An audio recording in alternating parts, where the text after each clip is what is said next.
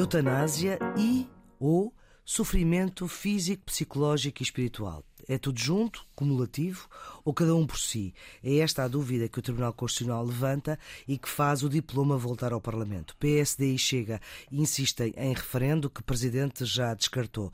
Do seu ponto de vista, Carlos, o que é que se vai seguir? Provavelmente o Parlamento vai tentar corrigir as inconstitucionalidades. O Presidente, eh, em função daquilo que o Parlamento fizer, decidirá ou assinar ou fazer novo veto constitucional ou fazer veto político, enfim, hum. o, o futuro dirá. Agora, o que eu acho importante sublinhar é o seguinte: primeiro, nós tínhamos razão quando vaticinámos que o presidente Marcelo ia mandar uh, novamente o diploma para o Tribunal Constitucional. Segundo, o Tribunal Constitucional deu razão ao presidente porque naquela fraseologia que é sempre redonda e suave, o Tribunal Constitucional é violento, fala em intolerável indefinição e considera, portanto, que as dúvidas de constitucionalidade que o Presidente levantou são fundadas. Terceiro, é a terceira vez que o Parlamento aprova e que não passa no Tribunal Constitucional e, portanto, reforça a razão daqueles que têm dito que esta é uma matéria que deve ser resolvida por referendo e não através dos mecanismos parlamentares. Mas, ao que parece, também o Presidente da República já descartou a possibilidade de referendo.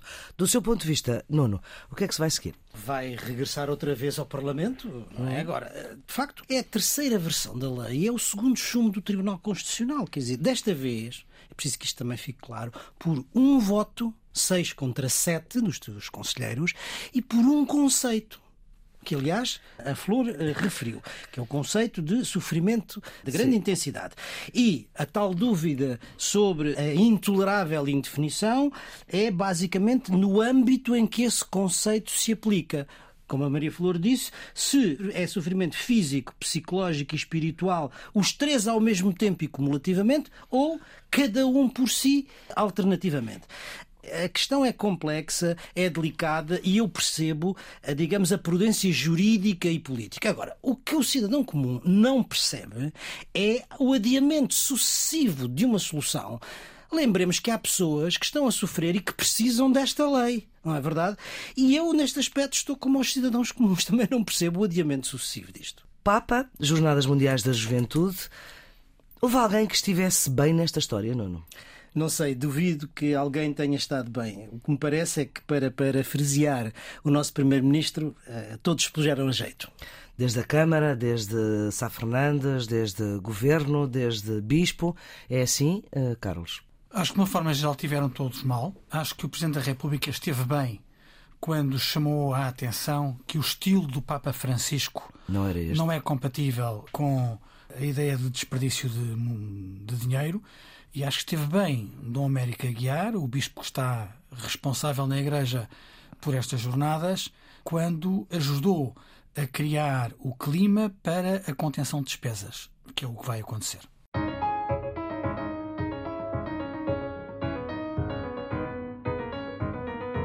Geometria Variável, já vamos na edição número 114, com Nuno Severiano Teixeira e Carlos Coelho, são os residentes fixos deste programa que quer reter aquilo que de mais significativo se passou nesta semana. E, obviamente, esta semana não podemos falhar a entrevista que António Costa deu aqui na RTP. Veio reconhecer que as coisas no governo não estão a correr bem porque houve erros e o governo se pôs a jeito. Para logo a seguir, falar da inflação e da guerra. Neste ano, seguramente, o governo eh, pôs a jeito, cometeu erros, mas eu diria que o facto mais marcante, a maior tropeção que tivemos de enfrentar ao longo de todo este ano, indiscutivelmente, foi a guerra desencadeada pela Rússia contra a Ucrânia e a consequência brutal que isso teve no aumento da inflação no nosso país. Bom, até alguma coisa caiu quando o Primeiro-Ministro disse isto na sua residência oficial, que houve erros do governo e que o governo se pôs a jeito. No dia seguinte, Marcelo Rebelo de Souza veio dizer eh, esta expressão pôs-se a jeito, até lhe provocou um ligeiro sorriso, e cá está o Presidente a dizer que a sua função, como Presidente da República, é evitar que o Governo se ponha a jeito. Pôr a jeito, eu direi que a função do Presidente da República é ajudar o Governo a não se pôr a jeito de a maioria absoluta, que é de nome, deixe de ser uma maioria absoluta de obra também. Pronto, 23, eu disse na mensagem de Ano Novo, é crucial para isso.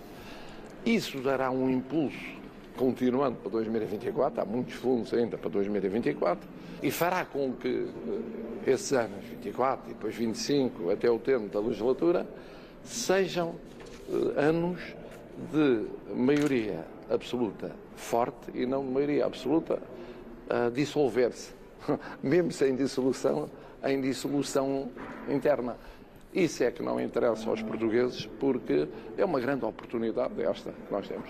Mais à frente, eh, neste registro, que foi longo, de Marcelo Rebelo de Sousa, ele vem dizer que esta expressão, o pôr-se a jeito, é uma expressão curiosa.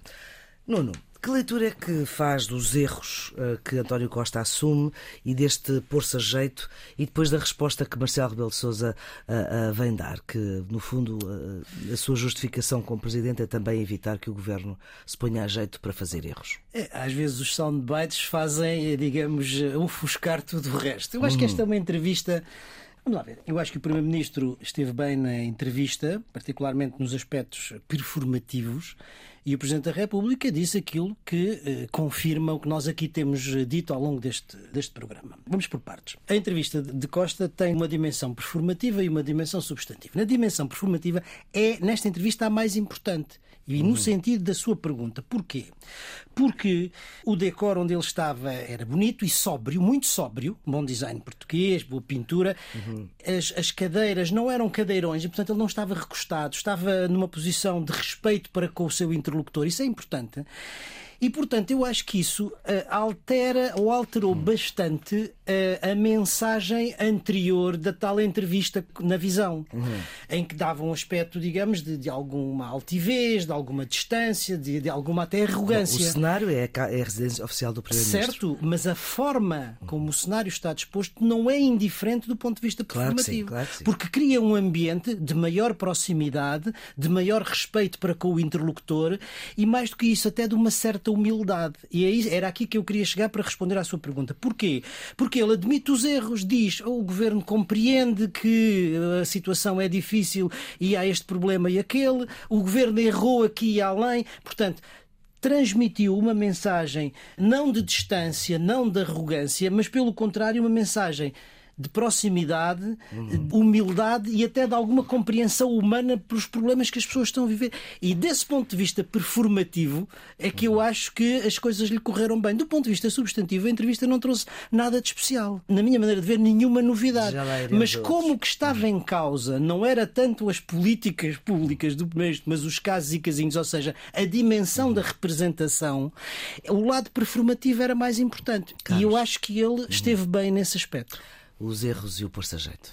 Eu acho que os erros e o pôr-se a jeito uh, ajudaram a construir esta imagem que o Nuno estava a sublinhar de simplicidade e de humildade. Portanto, quando vemos um alto responsável do Estado reconhecer que as coisas não correram bem, geralmente há um, um lastro de simpatia, dizer, ok, uh, até ele acha isso, é? ou ele acha o mesmo que nós, e portanto, uh, vamos ser claros, para qualquer português que acompanhe a cena política, é evidente que houve muitos erros cometidos. Portanto, quando uhum. o Primeiro-Ministro reconhece que houve, em vez de se fechar numa posição de maior soberba, ganha simpatia. E, portanto, Sim. sob o ponto de vista da comunicação, eu acho que este foi um grande momento de comunicação. Ainda que em algumas matérias, ele não tenha razão. Por exemplo, quando ele se queixa, com alguma razão, eh, das dificuldades que teve com a Ucrânia eh, uhum. e, com e, com o Covid, e, e, e, com a inflação, com, com, com, a crise económica, vamos chegar se todo o mundo sofreu isso. Uhum. E todos os países europeus sofreram. E, o que é verdade é que outros tiveram melhor desempenho do que nós. Portanto, eh, isto não, não serve como desculpa Uhum. para uh, impedir alguns problemas. E os, e os, casos e casinhos que vimos, com as, os familiares de vários membros do governo e com vários membros do governo envolvidos, não tem nada a ver nem com a Ucrânia, nem com a inflação, nem com, nem com o Covid. É? Portanto, eh, foram. Eh, tiveram e a função do Presidente da República é evitar que o governo faça a asneira? Não, eu acho que o Presidente da República tem tido um registro de maior distanciamento relativamente ao governo. E... Mas agora, sim, isto não é distanciar-se. Sim, mas quando ele diz vejam o meu discurso do Ano Novo. Sim. Este é um ano crucial. Fala em termos de legislatura. Este é um ano, sim, este é um ano crucial para ver se, se isto se arruma e se ganha balanço para termos a legislatura completa ou não. Uh, o Presidente da República está a dizer que admite todos os cenários em cima da mesa. Para mim é claro, não, não está a fechar porta nenhuma. Está a dizer que ele prefere a estabilidade política, que os portugueses preferem a estabilidade política. Eu acho que isso é, é clarinho, eh, sempre o dissemos aqui. Mas está a recordar que este é um ano de teste, ou seja, que 2023 vai ser crucial para saber se, se o governo engrena. Ou não. Porque ele diz que o governo ele, ele, é muito corrosível, diz que é uma maioria absoluta que parece que está a dissolver-se. A dissolver-se. E sorri. Ele diz: vamos a ver se o governo, se a maioria absoluta que é de nome, passa a ser maioria absoluta de obra como quem diz, não estão a fazer obra nenhuma. Portanto, uhum. eu não diria que esta declaração é uma declaração simpática. Eu acho que é uma declaração não, não. que reserva para o Presidente todas as suas competências e todos os seus poderes. Eu acho que esta declaração confirma na relação governo-presidente aquilo que nós dissemos aqui no princípio do ano, depois da declaração do ano novo. Pelo menos é a forma como eu vejo. O presidente ganha distanciamento e uma postura de maior fiscalização relativamente à ação do governo, sem pôr em causa a cooperação institucional. Não põe em causa a cooperação institucional porque ele diz o papel do presidente é ajudar o governo a construir eh, a estabilidade. E, por ele, presidente, esta legislatura vai até ao fim. É uma afirmação clara que tem disponibilidade para cooperar institucionalmente do governo a favor da estabilidade política do país.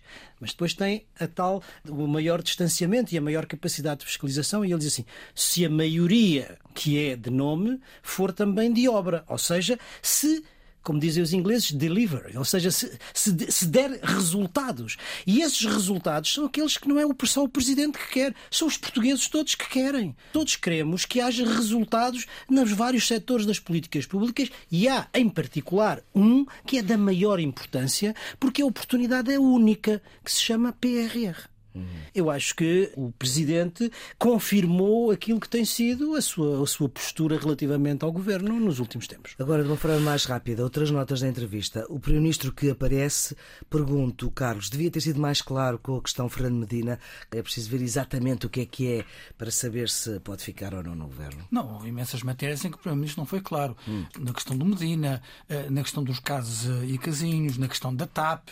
Portanto, em muitas matérias, o Primeiro-Ministro, eh, concordo com aquilo que não dizia há bocadinho, sob o ponto de vista substantivo, esta entrevista não diz eh, muito de novo, com exceção da confissão de menor otimismo para as eleições europeias, hum. que é um dado político interessante.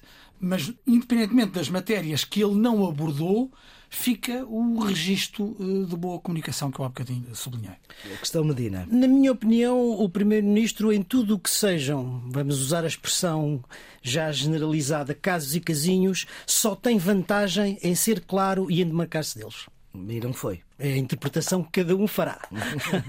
Muito bem. Outra ideia, António Costa veio dizer que as eleições europeias nunca deram nenhuma interrupção de legislatura, mas houve já quem lembrasse a questão do pouquinho, quando foi com António José Seguro, Carlos. O que eu acho curioso na entrevista é o baixar de expectativas. Quer dizer, de uma forma geral, o baixar de expectativas é inteligente, não é? Sim. Mas, mas ele diz que é normal que os governos. Ok, com certeza. Ele agora constrói, constrói essa, essa tese, mas mas a verdade é que ele está a antecipar uma derrota do PS nas europeias. É? Quando ele diz isso não vai afetar a estabilidade política se o governo não tiver um bom resultado, porque ele diz que, é normal os governos não terem bons resultados nas europeias, portanto, significa que ele está a antecipar um mau resultado.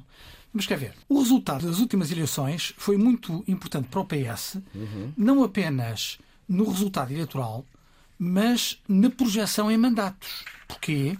Porque o PS teve 33% dos votos, mas a decalagem, portanto, a diferença entre o primeiro e o segundo foram 12 pontos. O PS teve 33%, o PSD só teve 21%. E como houve a dispersão de eleitos entre o PSD, o Bloco de Esquerda, a CDU, o CDS e o PAN, isso levou a que, com um terço dos votos, o PS conseguisse quase metade dos mandatos. Portugal tem direito a 21 deputados ao Parlamento Europeu metade de 21 são 10,5. Olha, 9 destes 21 são, são do, do PS. PS. Uhum. Como é que se justifica com um terço dos votos ter quase metade dos mandatos? É por causa desta diferença entre o primeiro e o segundo e pela pulverização de uhum. vários partidos a obterem mandatos. Olha, este cenário, a termos em atenção as, as sondagens, não são repetíveis. Ainda que o PS ficasse em primeiro lugar, e há fortes probabilidades do PSD ficar, mas ainda que o PS ficasse, fica a roçar no PSD. Eh, e, portanto, este resultado expressivo em termos de mandatos não vai acontecer. De outra maneira, o PS provavelmente para as europeias vai perder votos, vai perder mandatos e pode ficar em segundo lugar. E isto é, de facto, um cenário de probabilidade eleitoral que é curioso que o Primeiro-Ministro venha Venha confessar, em cima da venha mesa. confessar. Mas o que é certo é que diz que, contrariamente, por exemplo, ao que já deu a entender Luís Montenegro numa entrevista também esta semana, que precisamente umas eleições europeias mal sucedidas podiam provocar a interrupção da legislatura. Ora, António Costa vem afastar esse cenário e o Presidente da República também. o Presidente também. da República também. Nós normalmente chamamos às eleições europeias hum. eleições de segunda ordem. Ou seja, são eleições que, a que o eleitorado não dá um grande valor e, na maioria das vezes, porque, enfim, porque sente uma distância entre as instituições instituições europeias e a sua própria vida eh, cotidiana e normalmente o que acontece é que aproveita as eleições europeias para punir uhum. os governos nacionais, enfim, na fase em que estão cartões amarelos ou, ou vermelhos. Cartões mesmo. amarelos ou vermelhos ao governo. E, portanto, desse ponto de vista, aquilo que o Primeiro-Ministro disse é correto. Quer dizer, eh, normalmente os governos que estão em funções são penalizados nas eleições europeias. Mas o mais importante não é isso. O mais importante é o o reflexo que isso tem na vida política interna depois das eleições europeias. Porque o que vai acontecer, ou o que normalmente acontece, é que um mau resultado nas eleições europeias tem reflexos e leitura na vida política e na dinâmica interna. E, portanto, naturalmente que o Primeiro-Ministro, antecipando que eventualmente possa acontecer, baixa as expectativas para, digamos, poder ter uma margem de manobra maior. Agora, a outra questão que a Maria Flor agora estava a levantar, essa sim é nova, é que o líder da oposição, Luís Montenegro, admitiu a possibilidade de, em caso de haver uma derrota eleitoral, não sabemos qual é a expressão da derrota, portanto isso também é importante, uhum. mas no caso de haver uma derrota, poder querer eh, haver eh, eleições, eleições antecipadas. Isto é novo, é novo e eu acho que tem posso estar errado, mas acho que tem uma relação com as sondagens que saíram na semana uhum. passada e que nós aqui comentámos, claro. que dão uma maioria de direita em relação ao todo do eleitorado. Mas agora, isso dá-me a ideia que levanta um problema que eu não sei qual é a, a perspectiva que o líder do PSD tem. É que hum. a iniciativa liberal já disse que com o Chega não. Portanto, se Chega houver... já disse que sem Chega não. Sem Chega não. E portanto, isso vai colocar, digamos, essa questão de uma forma muito direta, muito evidente ao líder do PSD. Se tiver maioria, não sabemos se sem a, a, a iniciativa liberal tem. Sim. Mas o que é que vai fazer se eventualmente ganhasse as eleições e, portanto, eh, ou faria uma coligação com o Chega, se isso desse. O resultado eleitoral dos dois provavelmente pode até não dar porque precisam da iniciativa liberal. Mas é interessante levantar mas dessa hipótese. direita, não é? Sim, mas é interessante levantar da hipótese. Meramente teórica. Para o Carlos não é nada interessante. Não, é? não vamos cá ver. Uh, primeiro, eu gostava de sublinhar o seguinte: o resultado das europeias, como foi dito bem, não tem nenhuma uh, relação direta uh, para as legislativas. Agora, como não disse, eu acho que corretamente, as consequências políticas não, não dependem de uma interpretação legal. E, portanto, vamos supor que o PS tem uma derrota humilhante nas europeias.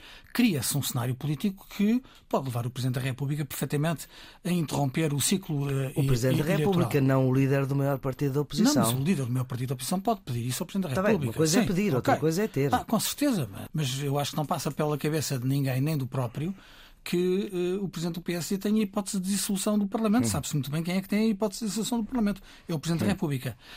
Não, é, não seria a primeira vez que um Primeiro-Ministro seria enfim, substituído por resultados eleitorais que não têm a ver com legislativas. Nós já tivemos Sim. um Primeiro-Ministro que se demitiu por causa do resultado das autárquicas. autárquicas é? Exatamente. Considerando que isso uh, obrigava. Uh, 2001, António Obrigava a, a encarar um cenário político que levava à substituição do governo. Bem, os sinais políticos são interpretados por quem de direito uhum. e o jogo político determinará isso. Havendo eleições legislativas, Primeiro, estamos ainda a muita distância. Hum. Tudo depende dessas eleições. Repito uma coisa que já disse aqui. Sim. Havendo eleições legislativas, hum. e estamos eh, longe desse cenário, Sim. ainda que elas sejam antecipadas como resultado das eleições eh, europeias, estamos demasiado distantes para conseguir fazer eh, prognósticos. Mas eu repito uma coisa que já disse aqui no Geometria Variável pelo menos uma vez.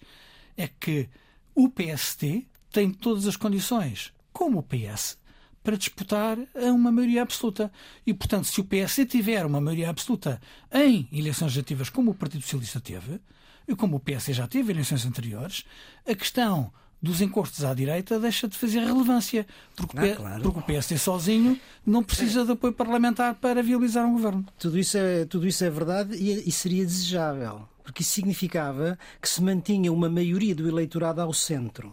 Mas para isso é preciso que o PS e o PSD, desculpem a expressão, tenham juízo e tenham juízo e não façam o tipo de guerrilha partidária que têm feito nos últimos tempos. Porque isso só favorece os extremos e, em particular, a extrema-direita. PS e PSD deveriam acordar entre si limites para o tipo de guerrilha partidária entre si, porque isso só favorece não o centro político, mas os extremos. Outro dos tópicos desta entrevista, aliás, o Primeiro-Ministro foi questionado sobre isso, tem que ver com uma afirmação de um líder partidário. Acho que é a primeira vez que vejo um líder partidário, neste caso Paulo Raimundo, também numa entrevista, dizer que estes casos do governo, os tais casos e casinhos, até parece que o Ministério Público tem uma gestão política dos processos. Foi uma leitura que António Costa rejeitou e os senhores também rejeitam. Carlos, rejeita? Sim, claramente. Quer dizer, não, então não, Paulo Raimundo não tem razão nenhuma. Não, eu acho que não passa pela cabeça que a justiça esteja encostada à hum. gestão política eh, dos dossiês. Não, isso não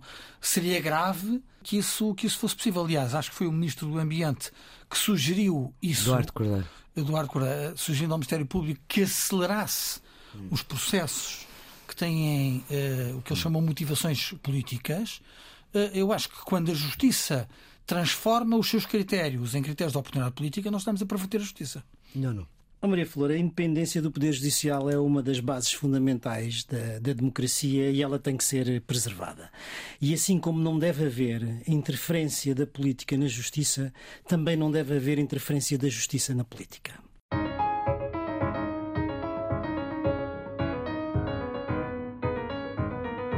Seguimos agora para atualizar aquilo que está a passar no terreno, na guerra da Ucrânia, pelo lado dos aliados. Houve a decisão de enviar os tanques Leopard alemães. E agora, pelo menos é a ideia que passa, é que os aliados não se estão a entender sobre que mais material uh, bélico deve ir, nomeadamente a questão dos caças. Há resistências, há reticências, há dúvidas. Nuno, isto uh, está a mostrar que há divergências entre os aliados ou não é isso? Não creio, não creio. Há aqui uma dimensão política e há uma dimensão militar. Uh, têm uma relação entre elas, mas são separadas. Vamos lá ver, do ponto de vista político, a tomada de decisão dos tanques o envio dos tanques foi a semana passada e não só os tanques ainda não estão sobre o terreno, como, sobretudo, uh, não se fez ainda a avaliação do impacto militar no terreno do uso desse material. Pois, ainda vai faltar bastante tempo e, para portanto, isso acontecer. E, portanto, quer dizer, é preciso que se faça, em primeiro lugar, essa avaliação para dar um passo seguinte que, mais uma vez, pode ter uh, uh, o perigo acrescido da escalada militar do outro lado. Mas para além desta dimensão política, e eu creio que há aqui um consenso bastante alargado, porque tanto os Estados Unidos quanto a Alemanha recusaram enfiar os seus caças F-16 para a, Ucrânia. Porquê? Porque para operarem dentro do território ucraniano ficariam imediatamente expostos aos mísseis uh, balísticos russos. Hum. E, portanto, para que houvesse a possibilidade de operarem dentro do território ucraniano, era necessário um acréscimo extraordinário de defesa antiaérea que lhes permitisse, hum. enfim, operar em condições mínimas de segurança. Portanto, há aqui, creio eu, uma parte, uma dimensão que é política e que tem a ver com a avaliação do impacto que é necessário fazer do passo anterior, uh, e, e, e há uma dimensão natureza militar que tem a ver justamente com esta necessidade de proteção acrescida de um meio que é um uhum. meio aéreo e, portanto, mais vulnerável a, a, a, aos, mísseis, aos mísseis russos. Uhum. Portanto, isto não, não, não são os aliados a desentenderem-se, Carlos. Não, é isso que o Nuno acabou de dizer, que eu acho que é a questão desta semana. Uhum. É a tese da escalada. A Rússia está a dizer que o envio deste material para a Ucrânia representa uma escalada militar. Uh, e o Ocidente tem dito que não. Representa a capacidade da Ucrânia se defender e reconquistar uh, o território que foi ilegitimamente ocupado pela, pela Rússia. E, portanto, um, está aqui a defesa de um país agredido um, sobretudo em cima, em cima da mesa.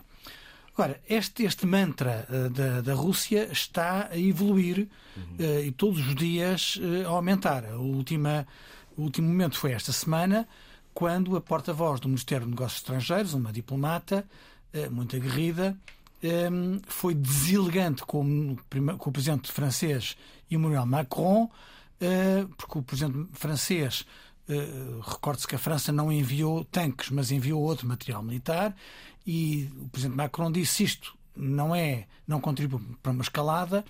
A porta-voz russa disse qualquer coisa do género que qualquer pessoa adulta, portanto, tratou o Presidente Macron como uma criança, Sim, é percebe que o envio de material bélico contribui para a escalada. Hum. Portanto, uh, neste momento, esta é a, grande, é a grande questão. E como Nuno sublinhou bem, a recusa uh, de fornecer F-16 é exatamente para não hum. dar verosimilhança ao argumento, da, ao argumento da escalada. Os tanques servem para defender território, eventualmente poderão, uh, poderão servir para reocupar, uh, reconquistar território que foi roubado, mas não são meios para entrar no território do adversário. Uhum. portanto, não são meios para que a Ucrânia ataque a Bielorrússia ou a Rússia. Uhum. Um, e, portanto, um, sob esse ponto de vista, eu creio que o que está em causa aqui neste momento é a ideia da escalada. Uhum. E isto é mais um mantra do que outra coisa qualquer. Uhum. E, e, é prudente e eu creio que é relativamente consensual entre os, entre os aliados. Quer uhum. dizer, é natural que o presidente Zelensky os peça, Uhum. mas também é natural que os aliados tenham prudência nesta matéria. Bom, há uma posição que um, esta semana também foi conhecida, que é a posição do Brasil, de Lula, que uh, vem dizer que não manda armas para a Ucrânia e que vai falar com o presidente chinês para dizer que, que ele tem que dizer a Putin para acabar com a guerra. Uh, isto tem algum efeito? Isto uh, quer dizer, efeito não sei se não sei se tem. Como é óbvio, os únicos dois atores internacionais que têm capacidade e poder e influência para forçar uma negociação entre a Rússia e, e a Ucrânia são, por um lado, os Estados Unidos em relação à Ucrânia e a China em relação, em relação à Rússia. Disso não há nenhuma uhum. dúvida. Pode haver um papel, digamos, de plataforma das Nações Unidas, mas é, são estes, estas duas potências que teriam capacidade para forçar uma, uma negociação de paz. E, portanto, quer dizer, o apelo de, de, de, de Lula à Rússia é, ah, perdão, à China é uma outra é uma outra coisa e que no meu ponto de vista não é novo.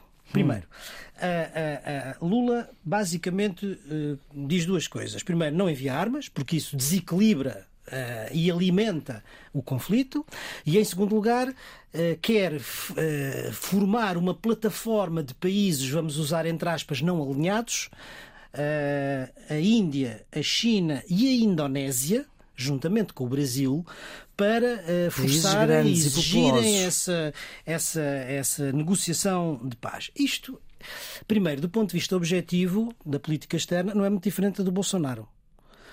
Uh, em segundo lugar, uh, é o regresso há, é um regresso a uma velha tradição da política externa brasileira, inspirada pelo antigo ministro dos Negócios Estrangeiros, agora conselheiro Celso Amorim, de que o Brasil é uma grande potência e que tem possibilidade para liderar aquilo que eles chamam o Sul global.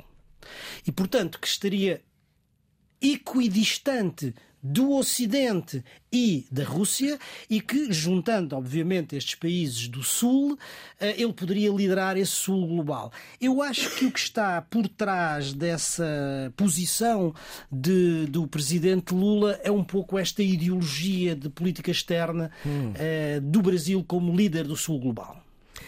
É um bocadinho estranho ouvir dizer que a política externa de Lula é parecida com Bolsonaro, Carlos. Mas é, mas é, mas é. Não sendo a mesma coisa, o resultado objetivo é o mesmo. É, concorre no mesmo sentido. É, a simpatia que Lula tem por, pela Rússia hum. não é muito diferente de Bolsonaro, que foi dos pouquíssimos uh, chefes de Estado que foram ao aperto de mão Sim. ao Kremlin é, sub, submetendo-se, aliás, a um conjunto de, de circunstâncias humilhantes. Na altura da Covid e até para, estiveram para próximos. assegurar que não estava infectado. Uhum. Dizem-me que o chanceler alemão ficou muito incomodado eh, quando foi ao Brasil e o Lula lhe disse quando um não quer, dois não dançam.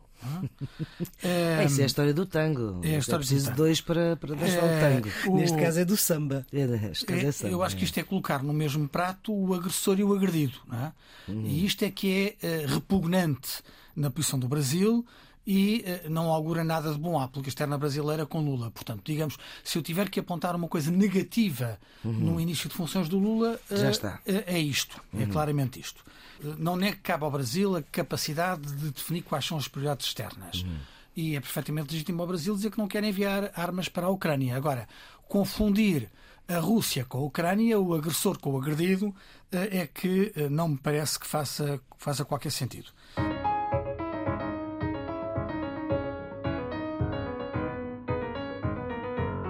Vamos para os redondos, bicudos e quadrados. Quadrados, Carlos. O meu quadrado vai para a luta contra o cancro na Europa e em Portugal. Eh, Antecipando o Dia Mundial de Luta contra o Cancro, a Comissão Europeia e a OCDE lançaram um conjunto de dados sobre o cancro na Europa que permitem tirar uma fotografia muito detalhada sobre a evolução do cancro eh, no nosso continente. Eu acho que é essencial ter informação desta natureza para que os decisores políticos sejam consequentes com os compromissos que assumiram com a Estratégia Europeia de Luta contra o Cancro. E embora os dados de Portugal sejam animadores, porque estamos na média ou ligeiramente abaixo em matérias como a incidência da doença ou a mortalidade, a verdade é que ainda temos um longo caminho a percorrer. Esperemos que este estudo motive a adoção de políticas a nível europeu e a nível nacional para combatermos de forma mais empenhada o cancro. O seu quadrado, Nuno. O meu quadrado vai esta semana para a dívida pública e para o crescimento da economia portuguesa e vou explicar porque é que é quadrado. O peso da dívida pública eh, sobre o PIB desceu em 2022 mais do que o esperado e fixou-se em 114% contra os 125% em 2021. Isto é uma excelente notícia para Portugal. Mas tal aconteceu porque a economia portuguesa cresceu 6,7%, o que é outra boa notícia para Portugal. O problema é que nos últimos meses o crescimento abrandou e as perspectivas, mesmo as mais otimistas do, do Banco de Portugal, apontam para uma quase estagnação em 2023.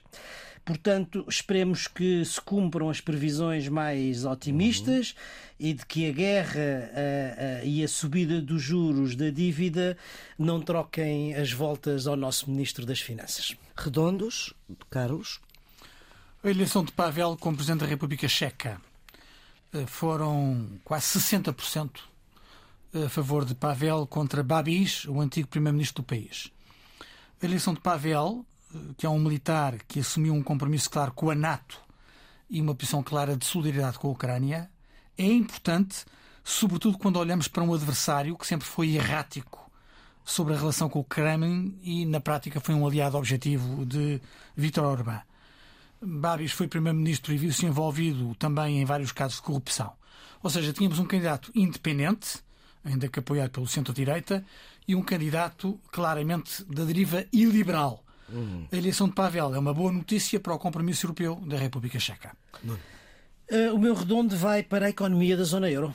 Uh, apesar dos impactos da guerra e da inflação galopante, a economia da zona euro em 2022 ultrapassou a China e os Estados Unidos ao crescer a um ritmo mais rápido que as outras potências, o que já não acontecia desde 1974. Não havia zona euro, mas havia o conjunto claro. da economia dos países da zona euro. 3,5% na Europa contra 3% da China e 2,1% dos Estados Unidos. Mesmo enfim, com o fim da política da Covid-0, a economia chinesa possa voltar ao seu padrão de crescimento, eu creio que este é um bom sinal da resiliência da economia europeia perante os impactos externos, como foram a pandemia e a guerra. E eu acho que isso é uma boa notícia também para nós. Muito bem. Bicudos, Carlos. A violência doméstica em Portugal, que volta a ter números impressionantes e inaceitáveis. Segundo o portal da violência doméstica, da Comissão para a Cidadania e Igualdade de Género, registaram-se no ano passado mais de 30 mil ocorrências relacionadas com este crime, que é um crime público. é um aumento de 14% face ao ano anterior e que chega ao valor mais elevado dos últimos quatro anos. Temos também a lamentar 28 vítimas mortais, das quais 24 mulheres e 4 crianças. Também preocupa olhar para 1.150 medidas de coação aplicadas e para o registro de mais de 3 mil pessoas em programas para agressores. Este fenómeno grave que nos envergonha a todos tem de ser combatido a todo o custo e merece uma reflexão coletiva não apenas dos decisores políticos, mas de toda a sociedade portuguesa. Nuno.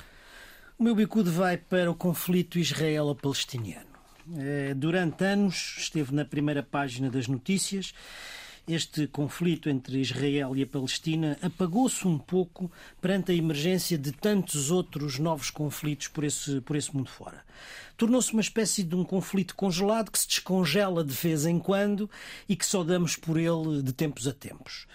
Eh, talvez por isso os mais distraídos não se tenham apercebido que nos últimos meses, sobretudo desde a subida ao poder do governo mais à direita na história eh, de Israel, a tensão tenha voltado a escalar rusgas na Cisjordânia, ataques aéreos na faixa de Gaza, um ataque a uma, uma sinagoga em Jerusalém e enfim, nos últimos dias, apesar dos apelos internacionais e da tentativa de mediação de Anthony Blinken, o secretário de Estado uhum. norte-americano, a escalada continuou. Eh, mais uma vez, houve troca de rockets de um lado e mísseis eh, do outro, e a situação ameaça piorar. É, sem dúvida nenhuma, uma situação cada vez mais perigosa e que afeta toda aquela região. Isto é para este fim de semana, Carlos. Qual é que é a sua ideia? É um projeto muito engraçado. É um projeto que criou, eh, que foi criado para o Covid por eh, pessoas da área da música e que agora, pós-Covid, eh, foi transportado para o palco no Maria Matos. Hum. Chama-se Conta-me uma canção. Hum. Uh, envolveu já músicos como Jorge Palma, Samuel Lúria, Mafalda Veiga, Sérgio Godinho, David Fonseca. Uhum. Um, coloca em diálogo artistas portugueses de diversas gerações é uma festa da música e do que a música pode contar, uhum. quer na versão uh, que está no YouTube, quer na versão agora em palco no uhum. Maria Matos. São boas sugestões para este fim de semana. Nuno, a sua ideia. A minha sugestão vai para a leitura. Vou quebrar aqui uma tradição que nós temos, que é de só uh, aconselhar livros em português. Ok. Uh, uh, mas este não está em português, mas eu recomendaria vivamente que algum editor o pudesse traduzir. É um livro que se chama, em francês, Et si l'Ukraine libérait la Russie? Traduzindo as coisas, e se a Ucrânia libertasse a Rússia? É um livro de André Markovits e foi publicado, enfim, a semana passada eh, eh, em França pela editora Sei. Markovix é filho de pai francês e mãe, e mãe russa, mas como uhum. ele próprio diz, a sua língua materna é o russo. Ele é um escritor e é, sobretudo, o grande tradutor da literatura russa para francês. Traduziu o todo, o Dostoevsky todo, é uma pessoa muito conceituada.